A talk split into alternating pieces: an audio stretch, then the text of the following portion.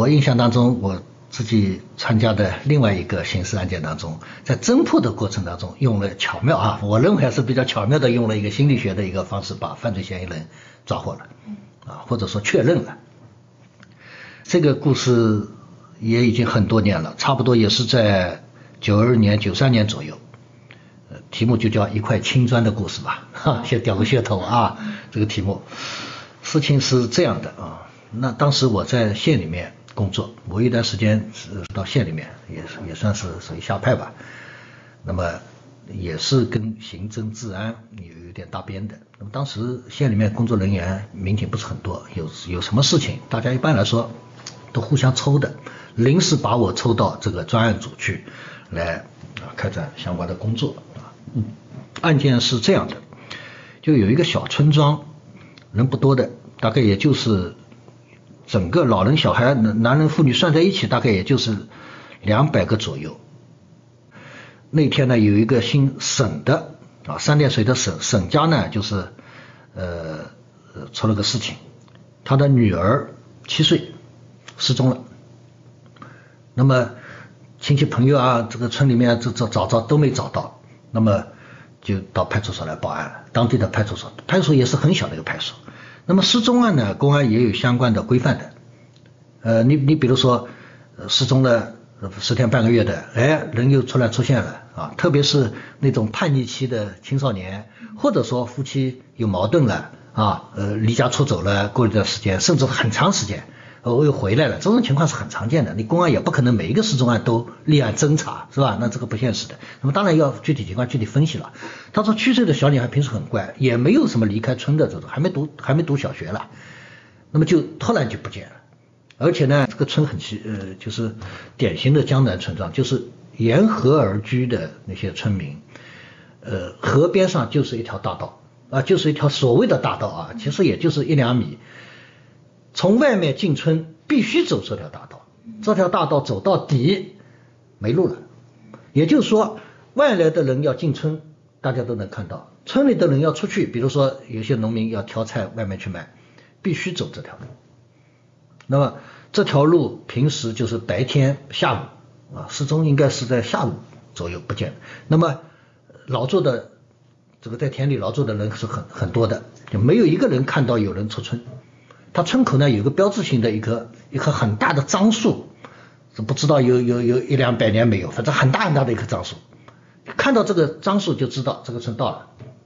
那么他们来报案了，说女儿失踪了，不知道怎么回事情。那么呃。找是一方面，那么也有人呢，在这条河河这个的河边啊，来去捞，用竹竿去捅之类的。因为这条河呢，呃，不是非常大，水流呢也不是很急，但是这条河呢是通外面一个呃大概十几里路远的一条很大的就是大运河，京杭大运河。那么这条河里面也没捞，也也没有效，也没有结果，那么人又找不到，那只能来报案了。那么这个情况嘛，分析来分析去，比如说你有没有冤家啊，或者说你亲戚朋友，这个小女孩有没有去过，那认识了，所有的可能性都排除了，我们认为很可能就是一起刑事案件了。嗯。哎，那么呃。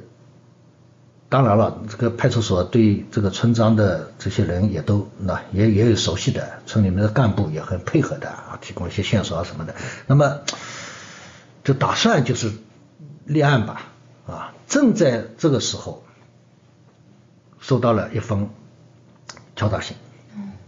哎，那么马上就立案，就因为这个敲诈信，就坚定了我们把它列为刑事案件的信。敲诈信呢是这样写的啊，这封信我现在就在眼前，啊，它是一个粉红色的一个信封，就是在外面文具店里能买到的，很规范的，贴邮票嘛，就是有一个方框的，下面嘛什么收件人、寄件人都都都写明的，啊，很薄的，当时的那种纸张呢也不是很高级的那种，就新华书店都能买到的，信纸呢也是规范的信纸。一看就是那种老的镜子，不是新买来的，在家里应该是存了一段时间的啊。上面呢不是写的字，是在书或者报纸上剪下来的字，不想暴露精心挑选过的。啊，这大意呢，具体情况我不记得了。大意就是啊，限你呃几月几号，这个好像是呃三三天还是五天啊？反正比如说五天吧啊，第五天的时候把呃一千块钱放到就是某某镇，就是这个村属从呃属属属的那个镇镇的那个厕所里的一个墙洞，厕所里面一个墙洞啊，呃，然后人会归还，这很简单的，但是语句呢基本还是通畅的。那么马上要进行分析，而且这封信我们就呃一直送到市局，市里面市局一直送到省厅，让这种专家啊，这种文字有分析的这种专家来对这封信进行分析，啊，分析来分析去，好像呃这个信呢好像又显得比较幼稚，但是呢又明确就是一封交大信，这个不用说了，而且他是知道这个事情的，甚至。我们分析肯定是本地人，不然你不知道这个镇里面的电影院厕所里面还有一个洞啊。我们马上派侦查员去去看了，确实有这么个洞，而且这个洞呢是要人稍微呃把手举起来才能从就是什么就能能碰到洞，但是你站着呢，就用眼睛呢是看不到洞的情况的。这个洞还比较大的，这种就是空洞啊，这种农还是镇的乡乡村地方的嘛，就就这么一个洞。好，一千块钱就敲诈。签到放人，签不到人不放，那么怎么办呢？这封信呢，我们也分析啊，这个字，这个纸啊，就是剪下来的这个字的纸，应该就是那种一般的呃书里面啊，呃这个印刷的，不是报纸上的，应该有一本书里面的。那么什么书嘛，也分析来分析去嘛，也分析不到，是吧？那么这个信纸呢，是从哪这个信从哪里寄出的呢？就从这个镇上寄出的，这个村所所从属的镇上寄出的。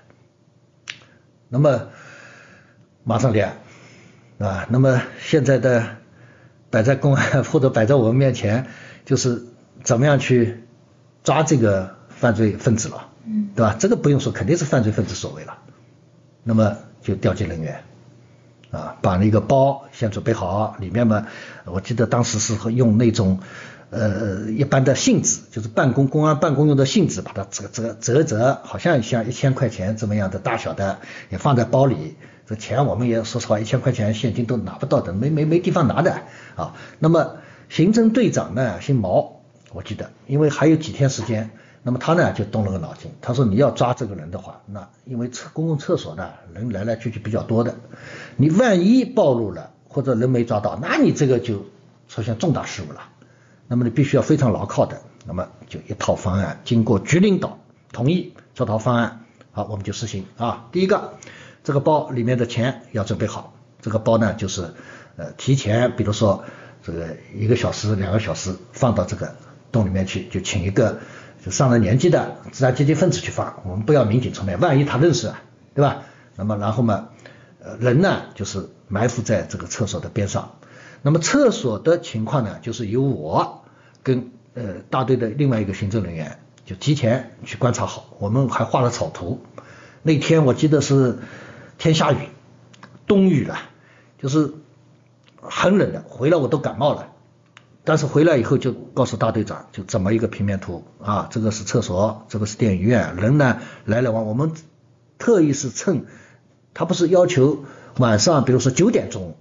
之前放到这里嘛，那么就告诉我们时间了嘛，那么我们就等到九点钟，比如说我们从晚上七点钟吃了晚饭以后，七点钟就在这个电影院门口就看观察，一直到九点，一直到十点，整整三个小时看这个情况怎么样的，就是模拟或者想象那一天会是怎么个情况。这些你基础工作做得不好的话，很可能出漏洞，就是越细越好啊。人什么时候比较多？上厕所的有几个人？三个小时当中。啊，我们在什么地，在什么地方能够清楚的看到厕所里出来的人？假如他逃跑，我们哪些地方埋伏人比较合适，能够能够抓到他？啊，人当然是多多益善了，但是我们也要防止他为了这些钱，他提前五个小时，提前六个小时也在边上晃悠，我们又不认识他，他看到我们陌生的人人特别多，在那里这里埋伏，那里埋伏，他就起疑心了。那你要考虑到这一点，那么你提前多少时间？那么好在毛大他非常有经验的啊，他马上就分配任务，比如说你们两个啊呃就装作一个摆摊的，然后就跟当地的那种摊摊贩商量商量，就今天晚上我帮你摆啊，那么但是你呢不能离开我们的视线的你万一通风报信呢？万一是你作案的，对吧？就在边上，那么我们就就办出这个啊。另外呢，请一个小青年啊，另外科室呢在派出所呢再调了一个女的内勤，你们两个嘛装谈恋爱啊，在哪个暗角里面嘛，就是在切切磋磋谈话，那反正用各种伪装来这个不让这个犯罪嫌疑人引起他的警惕啊。那么另外的人呢，稍微远一点啊，在一个什么一个。围墙这里面啊，几个人呢，好像装作闲汉一样，在那里抽烟聊天啊，声音嘛小一点，就不要引起人的注意。哎，甚至他还把他父亲，他父亲是个老军人，解放战争用过的一架望远镜拿来了，他用于观察嘛啊，而且他呢认识杭州一个什么大学的一个物理的一个老师，请他做了一个警报器，当时这种好像属于高科技一样的。其实嘛，现在想想看嘛，就是物理学的原理嘛。你失去平衡了以后，因为拿动包以后，这个包倾斜了，那么它就触发了警报警装置嘛。就这么一个很简单的东西，拿回来我们大家都看西洋镜的一样看的，就是大是不大的啊，就是跟那个那包呃公文纸就不一起放在这个包里，试了几次啊，你把它开关一开，包就放好了不动了啊。等到你把这个包拿起来，马上就警报，而且这个声音很响的。那我们都很期待，下午临走之前还把这个呃警报器的电池给换的新的，那牢靠嘛，你万一走电了是吧？所以准备工作是准备的方方面面非常的仔细，就是你只要来拿，这个人肯定不会被我们抓获，就万无一失到这个情情况。那么那天呢，差不多傍晚的时候，我们就进入各自的这个地点或者叫岗位是吧？很紧张的。那么你卖东西的嘛，还要卖东西来，对吧？谈恋爱的嘛，还要装作谈恋爱的样子来。那么完全不相干的嘛，走来走去嘛，你还要走来走去来。那么有的人嘛，蹲点守候嘛，要蹲点守候，就不要给人发现。反正就是你做到尽可能的万无一失啊。从下午开始，互相之间呢还有联系联络的人，就你们这里有什么情况，他也是互相要叫得应的。万一他逃跑有了一种什么是很特殊的情况，那么我们互相还有个照应。但是一般来说啊，这个。电影院不大的，厕所也就在电影院门口，我们可以保证没有任何问题。然后就是等时间了，就看他到晚上七点钟、七点半、八点钟、八点半、九点，就这样一分一秒的等啊。那个毛大呢，有时候拿个望远镜来看看，看看有什么嫌疑人，那么就特别关注，是吧？那么厕所里进去用厕所的人，那这个是重点怀疑对象，是吧？那么又平安的出来了，警报器没响嘛？那么万一呢，警报器失灵了呢？他把这个包拿走了呢？那么还要看他进去的时候是不是空手的，出来的时候，特别是电影院要马上要放电影，跟电影院电影放好以后人散散掉，上厕所人特别多，这个时候厕厕所的使用率是比较高的，我们有专门的人就看他手里有没有拿这个我们这个包啊，那么都都没有任何问题，然后就等到九点半还没响，哦，心里面是这个着急啊，十点钟还没响，那我们想想看，这不要。这个计划就就破产了，或者也有人怀疑他胆小，他不来拿呢，对吧？好，到十点差差不多十分左右，这个人已经没了，警报器响起来，那这一下是大家是高兴的来着，所有的人就按照计划，你该往前冲的人，冲进厕所的人你冲，该在厕所边上就埋伏的，或者说等等出现意外的，这这等，完全按照计划，好了，冲进去的人。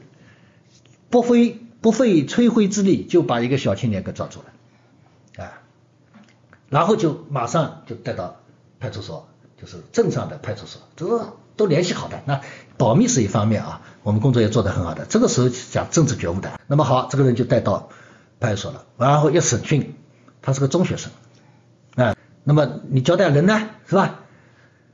后来他交代他谁呢？他是这一家就沈家，不是小女孩失踪的沈家嘛？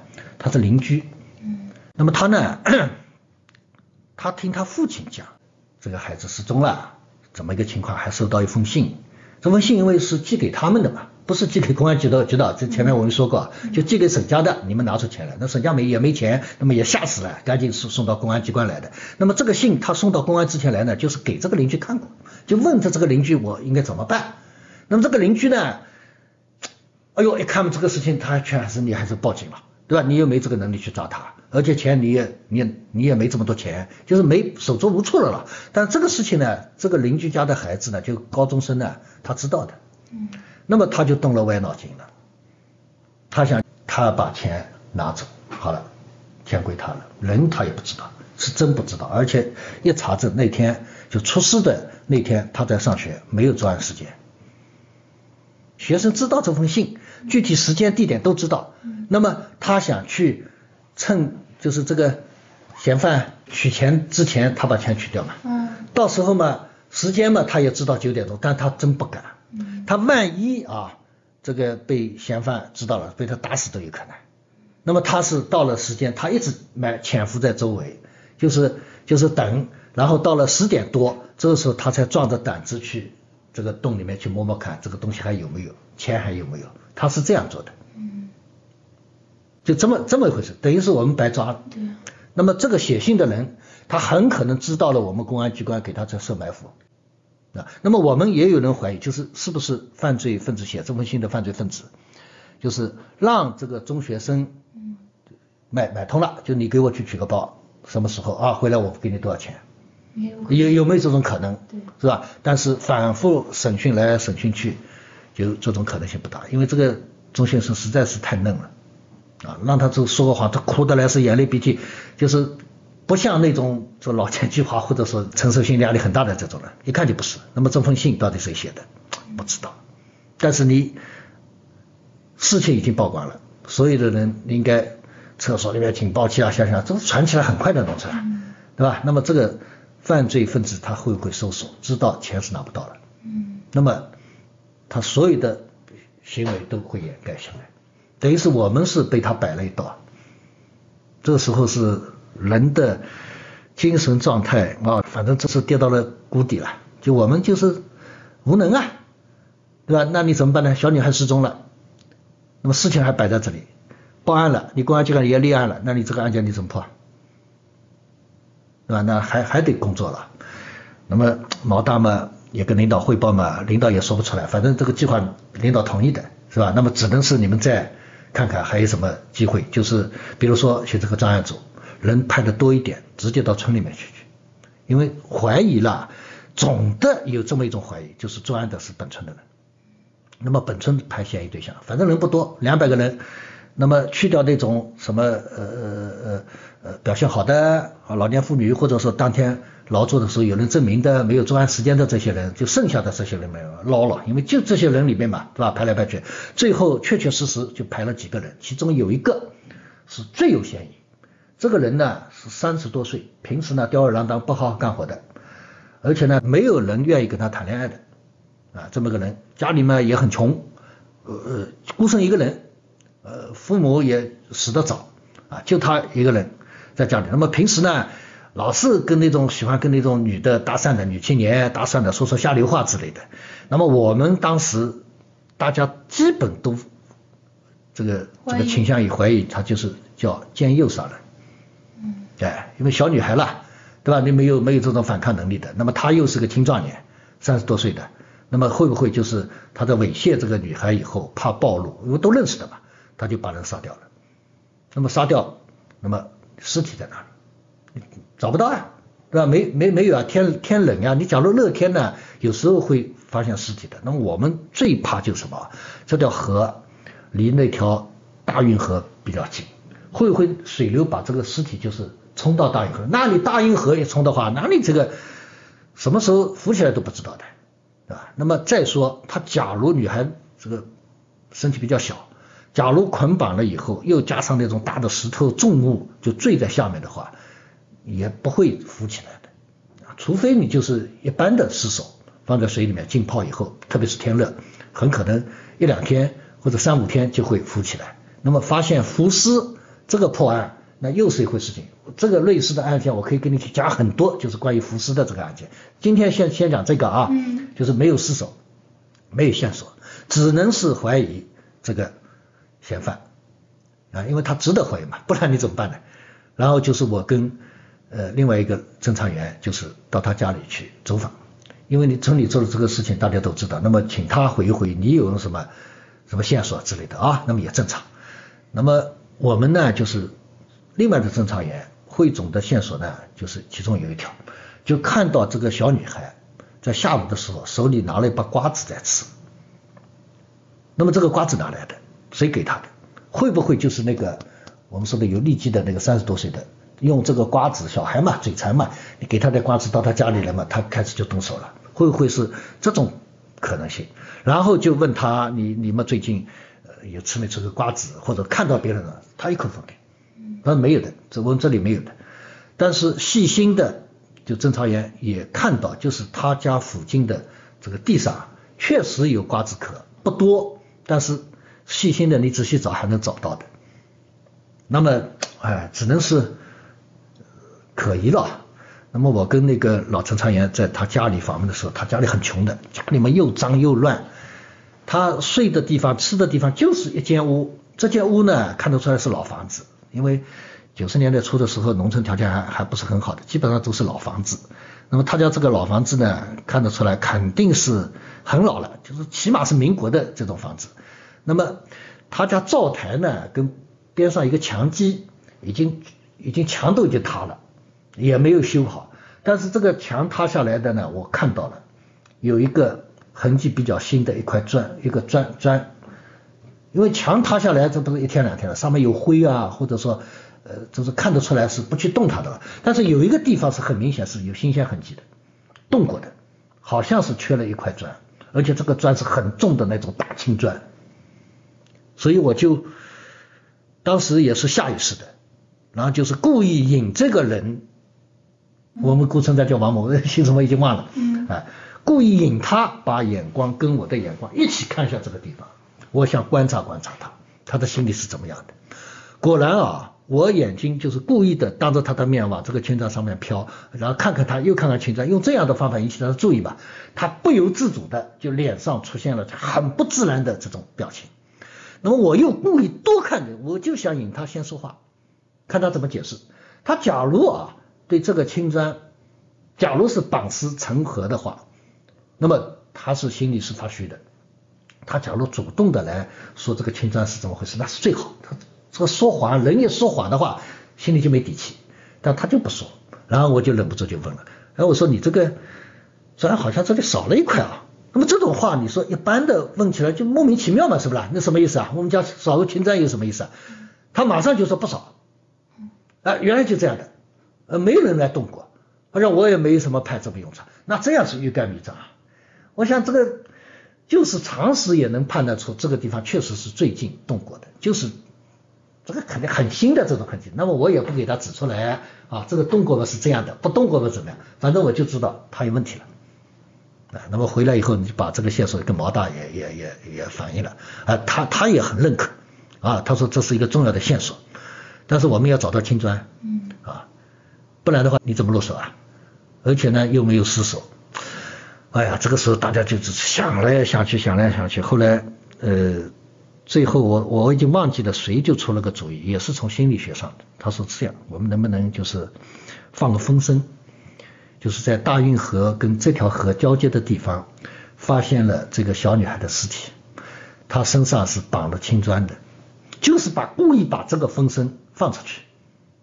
当然人是人确实没没发现了。假如是他做的案件，那么他肯定是心慌了，他肯定要有所表现。